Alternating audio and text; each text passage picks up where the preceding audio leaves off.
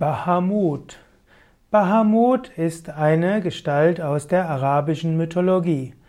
Bahamut ist ein wundersamer Fisch, er schwimmt in grundlosen Gewässern und trägt das gesamte Gebäude der Welt auf seinem Rücken.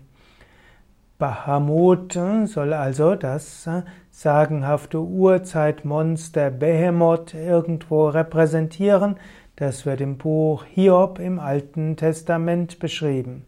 In Tausend und einer Nacht gibt es den Mythos um Bahamut. Bahamut wäre so riesig und strahlend, dass kein Mensch seinen Anblick ertragen könne. Da heißt es, dass alle Meere der Erde in einem seiner Nasenlöcher untergebracht werden könne.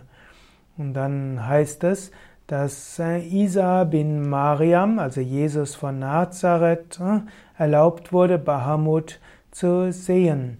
Hm, und so steht also der Bahamut als der, Ur, der große Ursprung des Universums.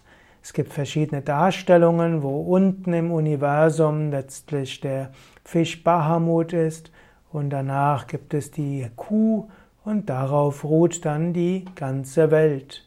Es gibt einen ähnlichen Mythos im alten Indien, da gibt es eben Vishnu als Matsyavatar, also Vishnu, der als Fischavatar ist. Und der Fisch hat die Welt, die Mutter Erde, die Devi, die Bhumi Devi aus dem Ozean herausgeholt.